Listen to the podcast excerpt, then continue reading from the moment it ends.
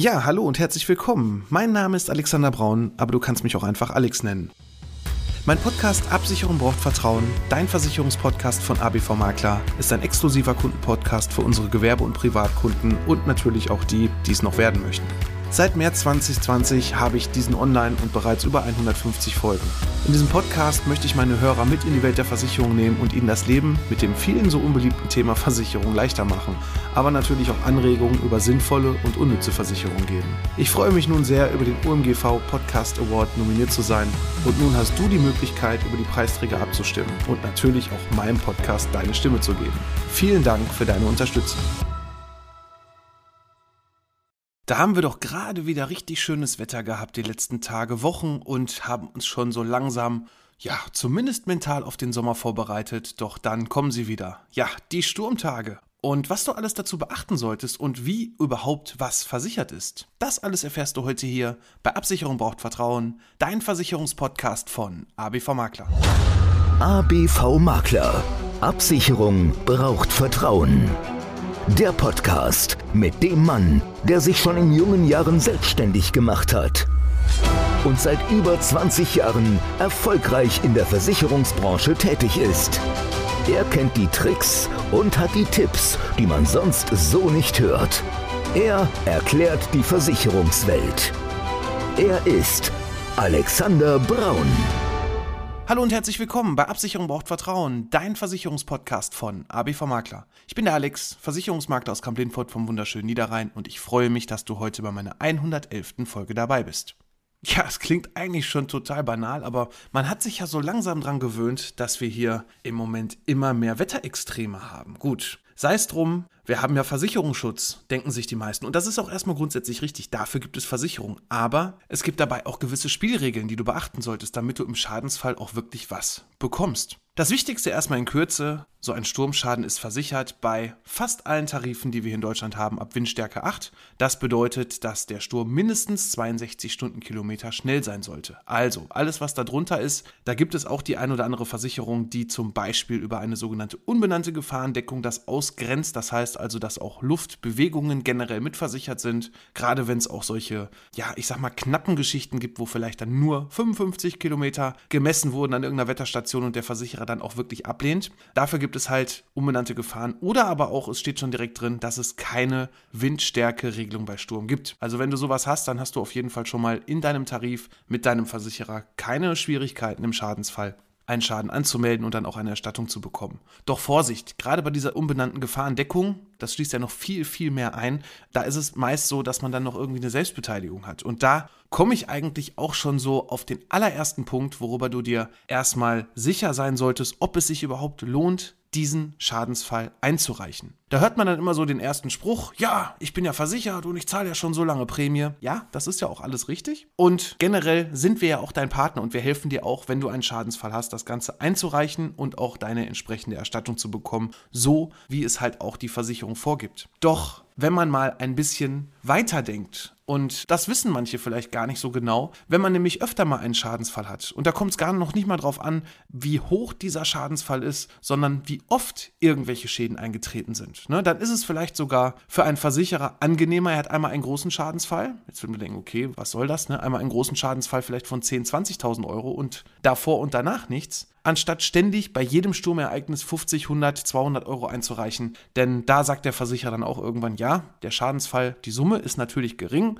und vielleicht ist es ja prämienmäßig auch so, dass immer noch, wenn man quasi von den Kosten und die Steuer abzieht, von der Nettoprämie, hier entsprechend die Schadensummen abzieht, dass der Versicherer sagt, ja gut, wir sind immer noch in einer gewissen Gewinnmarge, aber der Schadenaufwand, der dahinter steht, sprich also die Schadensbearbeitung etc., die steht dann nochmal auf einem anderen Blatt Papier und, machen wir uns mal nichts vor, Versicherer sind natürlich genauso wie alle anderen Unternehmen, auch Wirtschaftsunternehmen, die darauf abzielen, auch wirklich Geld zu verdienen. Ja, so ist das nun mal. Ne? Also, deshalb überlege dir ganz genau erstmal, ob es sich überhaupt lohnt, diesen Schadensfall einzureichen. Denn gerade wenn zum Beispiel nur ein paar Ziegel verweht sind, das heißt also, dann kommt der Dachdecker raus am Dach, schaut sich das Ganze an, da sind dann zwei, drei Ziegellose, die er ganz einfach einhängen kann und dann bekommst du eine Rechnung von 50 bis 100 Euro. Ja, dann sollte man diese Rechnung vielleicht mal selber bezahlen Dementsprechend hat man dann immer noch bessere Verhandlungsspielräume, gerade wenn man dann wirklich mal was hat, wenn man einen größeren Schadensfall hat oder vielleicht dann auch bei diesem größeren Schadensfall vielleicht das eine oder andere standardmäßig ja nicht so richtig abgesichert ist und dann kann man vielleicht auch ein bisschen noch auf eine Kulanz hoffen. Deswegen Fingerspitzengefühl ist erstmal das aller, allererste und wichtigste, was du bei einem Schadensfall beachten solltest. Doch kommen wir erstmal dazu, was ist überhaupt wie gegen Sturm versichert? Also das Wie, das haben wir ja eigentlich gerade schon beantwortet, nämlich standardmäßig ab Windstärke 8. Doch was ist alles versichert? Und welche Versicherung brauchst du da eigentlich für? Also grundsätzlich, das haben wir ja gerade schon so vorweggenommen, der Schadensfall, der am Haus entsteht, ist natürlich über die Gebäudeversicherung abgesichert. Das heißt also hier sollte die Klausel Sturm, und das ist, ich sag mal, bei allen neuen Tarifen so oder so, standardmäßig schon mit drin als sogenannte verbundene Gebäudeversicherung, als verbundene Wohngebäudeversicherung. Da hast du quasi die Gefahren Feuerleitungswasser, Sturm, standardmäßig mitversichert. Wichtig ist hier der Bereich Sturm, gerade bei alten Policen. Früher war es so, da konnte man zum Beispiel auch nur Feuer versichern und die einzelnen Gefahren auch einzeln versichern. Da hat man sogar teilweise den einen Versicherer gehabt für Sturm, dann den anderen Versicherer für den Bereich Feuer. Doch das ist heute grundsätzlich ja nicht mehr üblich. Ab und zu sieht man das wirklich noch von Menschen, die sich schon etwas länger, ich sag's mal vorsichtig, nicht mehr mit ihrem Versicherungsordner befasst haben, aber doch grundsätzlich ist es so, dass wir das hier abgesichert haben. Also alle Schäden, die am Haus entstehen, insbesondere dann auch am Dach, sind über die Gebäudeversicherung versichert. Alles, was jetzt nun mal zum Beispiel im Freien ist, das heißt also, was lose ist, ne, auch sowohl in dem Haus als auch auf dem Grundstück, da gibt es natürlich noch so ein paar Sonderklauseln zu beachten, was ist wie versichert, aber das sind dann Sachen, die gehen nur über die Hausratversicherung. Deswegen ist es dann auch wichtig, weil viele sagen, ja, ich habe eine Hausrat oder ich habe eine Gebäude, dann brauche ich das andere nicht. Nein, es gibt da eine genaue Abgrenzung. Das heißt also, alles, was fest steht, das heißt also das Gebäude an sich, alles, was damit fest verbaut ist, was du nicht mehr mitnehmen kannst, wenn du da ausziehen würdest, zum Beispiel auch Tapeten. Gerade bei Mietern interessant, wenn ein Mieter einzieht, ja, er bringt die Tapeten mit und man sagt ja auf der einen Seite, alles, was der Mieter eingebracht hat, das gehört zur Hausrat und das andere ist die Gebäudeversicherung. Da gibt es noch die ein oder andere Abgrenzung.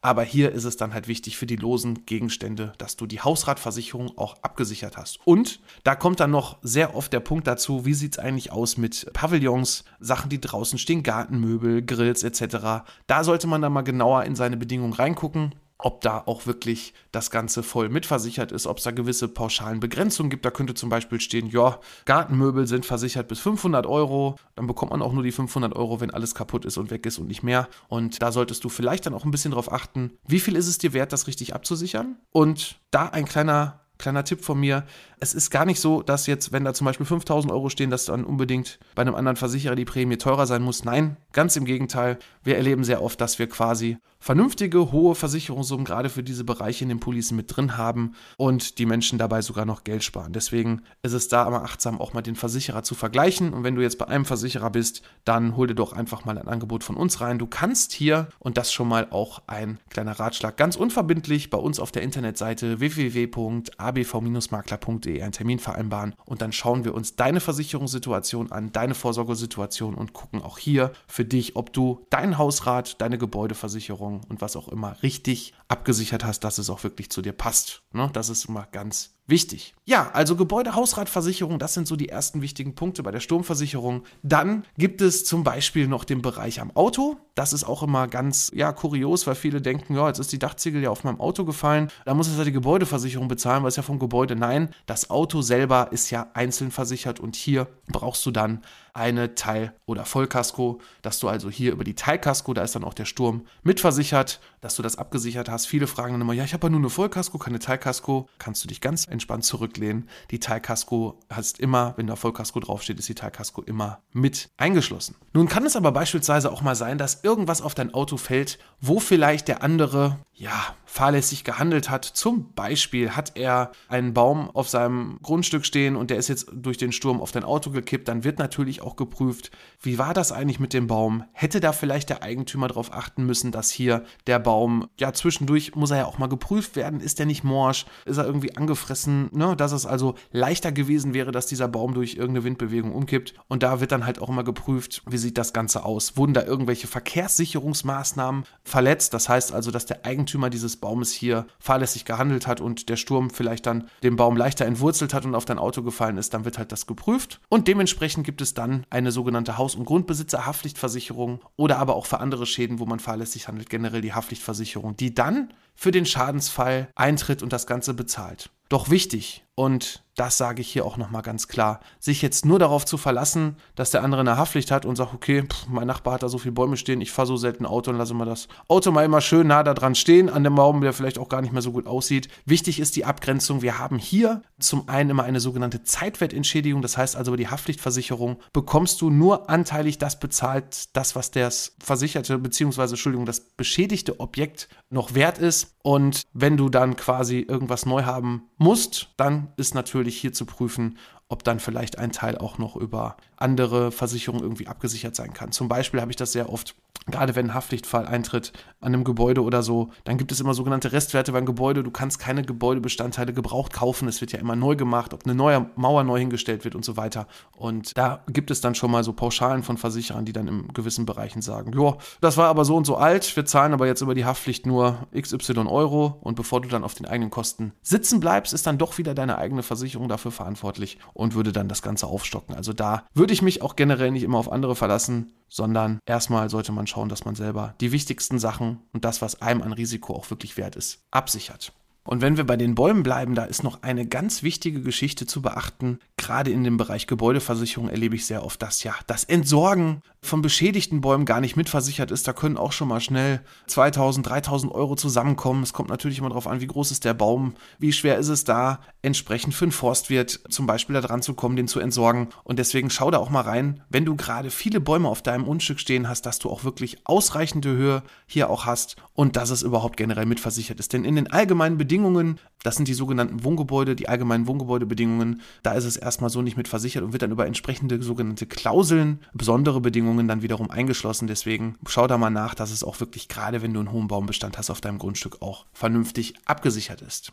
Und was machst du nun, wenn du einen Schadensfall hast? Ja, du meldest ihn. Ganz einfach, wenn du bei uns Kunde bist, natürlich bei uns und wir kümmern uns um den Rest. Wir schreiben für dich die Schadensmeldung, helfen dir, unterstützen dich dabei und sagen genau, was wir noch brauchen, was wir benötigen und geben dir dann eine entsprechende Freigabe, dass du dann alles wiederherstellen kannst, so wie es vor dem Sturm auch wieder war. Doch wenn du jetzt keinen Ansprechpartner hast und das Ganze auch alleine machen möchtest, dann ist erstmal wichtig, dass du genau dir auch notierst, auch zu welcher Uhrzeit das Ganze eingetreten ist, denn da wird auch schon geprüft von den Versicherern, ne? wenn du dann eine Schadensmeldung ausfüllst. Natürlich das Datum, war da wirklich ein Sturmtag und bei der Uhrzeit können die Versicherer auf die ganzen Wetterdaten zugreifen. Es ist immer irgendeine Wetterstation in deiner Nähe, wo halt genau gemessen wird, wie viel Kilometer die Stunde die Windstärke hatte und ob es jetzt wirklich in den Windstärkebereich 8 reinfällt oder auch höher ist, dass es versichert ist oder darunter und dann lehnen die halt leider auch den Schadensfall ab. Deswegen ist das wichtig. Du kannst natürlich im besten Fall, wenn du wirklich vor Ort bist, aber dann stell dich zumindest sicher hin und geh nicht raus, raus, vielleicht dann aus der sicheren Entfernung auch ein Video drehen, Fotos machen von dem Ganzen. Fotos sind so oder so wichtig, gerade wenn der Schadensfall eingetreten ist, dass du da einmal alles abfotografierst, damit du quasi, weil du ja in der Beweispflicht bist, dem Versicherer beweisen kannst, dass auch wirklich ein Schaden entstanden ist. Wenn du ein Video drehen kannst mit dem Smartphone, ist ja heute bei so gut wie jedem ja in der Hosentasche das eben mit aufnehmen, dann hast du natürlich immer einen Beweis, auch wenn mal, und da kann ich auch mal so ein bisschen so aus den eigenen Schadensfällen mal berichten, hier in Camp Lindfort haben wir ein Bereich zwischen Kamp-Lindfort und Rheinbech, der nennt sich Saarlof. Das ist also sehr, sehr ländlich. Da sind sehr viele Felder und die beiden Wetterstationen, die da sind, sind etwas weiter auseinander. Und da hatten wir auch schon mal den Fall, dass irgendwie beide Wetterstationen gar nicht so die Windstärke 8 gemessen haben, aber dazwischen halt gewisse Böen geflogen sind, die höher waren. Und da konnten wir in dem Fall jetzt nicht durch ein Video, aber wir konnten zumindest beweisen durch einen Nachbarn, der einen Sturmschaden hatte, der entsprechende Dokumentation mit dem Versicherer hatte und konnten dann dem Versicherer darauf hinweisen, dass da auch ein Schadensfall entstanden ist und dadurch konnten wir dann auch entsprechend eine Regulierung anfordern. Deswegen, wenn du vor Ort bist, wichtig ist, alles dokumentieren, alles fotografieren, erstmal für dich zur Sicherheit, auch bevor du Sachen wegräumst,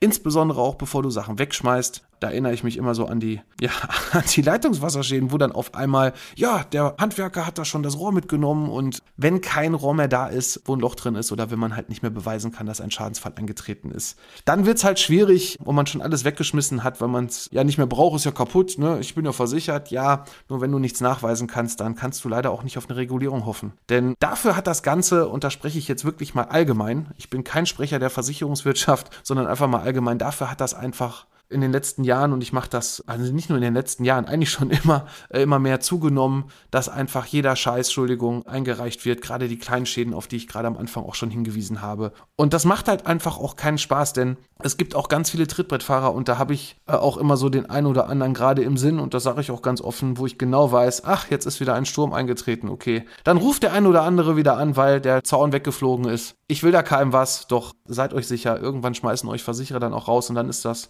Gejammer immer sehr groß, dann gibt es immer die Sprüche, ja, wofür bin ich versichert? Ich zahle ja jahrelang Prämie und jetzt habe ich mal wieder einen Schadensfall gehabt und jetzt kriege ich keinen neuen Versicherer, weil vielleicht der Versicherer direkt ablehnt, den Antrag möchte dich gar nicht haben, der neue, wo man anfragt, oder aber sagt direkt, ich möchte gerne eine Selbstbeteiligung haben von XY Euro, dann jetzt hier für den Bereich Sturm. Und das kann man dann so ein bisschen umgehen, wenn man wirklich nicht jeden Quatsch da einreicht. Das so viel zum Thema hier, wie der Sturmschaden vernünftig gemeldet wird. Wichtig ist auch, dass du die Anweisungen befolgst, die der Versicherer dir gibt. Ne? Besorg uns einen Kostenvoranschlag, schick doch nochmal ein Foto von der Seite sowieso. Und auch da sind wir natürlich für unsere Kunden da, wenn der Kunde gerne möchte, dass wir mit rauskommen. Gerade bei Großschäden kommen wir so oder so automatisch raus, keine Frage. Bei kleineren Schäden kann man es wirklich, wenn man das ein oder andere Foto selber macht, auf einem ganz kurzen Dienstweg klären, telefonisch, per E-Mail und so weiter. Und ja, deswegen ist es wichtig, dass du auch hier in der ganzen Geschichte auch deine sogenannte Schadensminderungspflicht, so nennt sich das Ganze, ja, du hast auch gewisse Pflichten, nicht nur Rechte, die Kohle abzukassieren, wenn du einen Schadensfall hast, sondern auch die Schadenminderungspflicht. Das heißt also, sofern es die Situation erlaubt, sage ich mal, dann auch entsprechend guckst, dass zum Beispiel auch im Vorfeld schon. Ich verstehe manchmal auch nicht, wie so ein Pavillon wegfliegen kann, wenn, weil ich weiß nicht, tagelang vorher schon durch die Medien geht, dass halt an Tag X entsprechend, so wie jetzt auch, entsprechende Stürme aufkommen, dass gewisser Starkregen kommt, dass da irgendwas beschädigt werden kann. Ja, man kann was vergessen, ist mir auch schon passiert. Da bin ich aber dann wieder bei dem Pavillon, wenn der 100 Euro kostet, ob ich den einreiche, ja oder nein, ist die andere Frage. Aber so ein bisschen Mitwirkungspflicht, Schadensminderungspflicht, das heißt also, dass man, wenn man dann auch der Schadensfall eingetreten ist, dass man dann vielleicht, wenn es die Situation wieder zulässt, dann auch Sachen wegräumt und nicht alles liegen lässt, so nach dem Motto, ach ja, vielleicht stürmt es ja in ein paar Stunden später nochmal und dann fliegt der ganze Kram halt zum Nachbarn, dann geht noch mehr kaputt. Ja, wenn du doch vor Ort bist, dann mach doch einfach mit, kümmere dich drum und der Ärger dann auch beim Nachbar, das muss ja auch nicht sein. Oder so nach dem Motto, dann brauche ich nicht fegen, dann fliegt alles durch die Gegend. Nee, da bin ich dann auch. Das ist so meine persönliche Meinung. Und so sollte eigentlich auch jeder denken und das tun, dass man dann entsprechend hier auch ein bisschen mithilft und guckt, dass halt nicht mehr und nicht noch größere Schäden entstehen können. Ja, jetzt bist du mit meiner Folge bestens gewaffnet. Wenn ein Sturmschaden eintritt, weißt du ganz genau, wie du damit umgehen musst. Und wie gesagt, nochmal, wenn du dir nicht sicher bist, wenn du auch keinen Ansprechpartner hast, unsere Kunden wissen, wie wir arbeiten, wissen, wie mein Team und ich hier dir helfen und dich unterstützen bei Schadensfällen. Wenn du jetzt keinen Ansprechpartner hast, die vielleicht irgendwo eine Versicherung online abgeschlossen hast und auch gar nicht sicher bist, wie das eigentlich versichert ist, dann, wie ich schon gesagt habe, geh auf www.abv-makler.de, buch dir da einfach mal einen Termin. Du kannst zum Beispiel auch hier einfach mal für eine Frage 15 Minuten auswählen, dann telefonieren wir kurz und viele Sachen sind auch schon da. Erstmal vielleicht für dich geklärt und wenn du dann Lust hast, bei uns Kunde zu werden, dann mach es doch einfach. Ich würde mich sehr freuen und ja, das soll es für heute auch schon wieder gewesen sein sein. Und ich freue mich natürlich auch, wenn es nächste Woche wieder heißt, Absicherung braucht Vertrauen, dein Versicherungspodcast von ABV Makler. Ich bin für heute raus. Mach's gut. ABV Makler. Absicherung braucht Vertrauen. Der Podcast. Ja, hallo und herzlich willkommen. Mein Name ist Alexander Braun, aber du kannst mich auch einfach Alex nennen. Mein Podcast Absicherung braucht Vertrauen, dein Versicherungspodcast von ABV Makler, ist ein exklusiver Kundenpodcast für unsere Gewerbe- und Privatkunden und natürlich auch die, die es noch werden möchten. Seit März 2020 habe ich diesen online und bereits über 150 Folgen. In diesem Podcast möchte ich meine Hörer mit in die Welt der Versicherung nehmen und ihnen das Leben mit dem vielen so unbeliebten Thema Versicherung leichter machen, aber natürlich auch Anregungen über sinnvolle und unnütze Versicherungen geben. Ich freue mich nun sehr, über den OMGV Podcast Award nominiert zu sein und nun hast du die Möglichkeit, über die Preisträger abzustimmen und natürlich auch meinem Podcast deine Stimme zu geben. Vielen Dank für deine Unterstützung.